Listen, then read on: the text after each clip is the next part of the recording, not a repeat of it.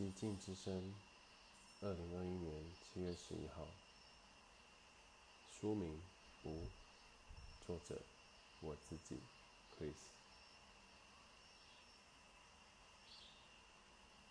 很想念你的笑容，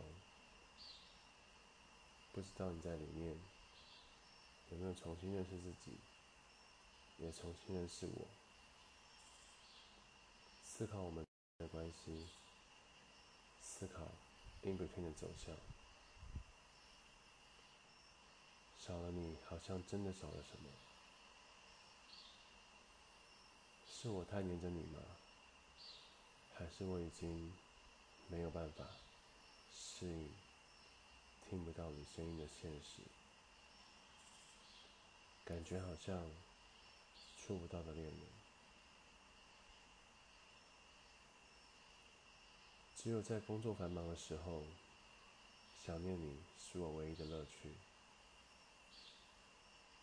如果说跳舞是像水一样，可以让我气色变好，开心愉悦的进入我的心里，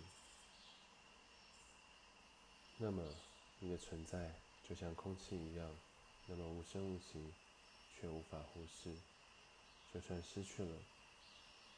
就活不下去的一种元素，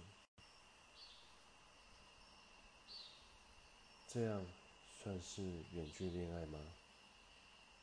一个次元跟一个次元，我们都在这个平行世界，努力的想跟对方一起洗澡、做爱，下半辈子。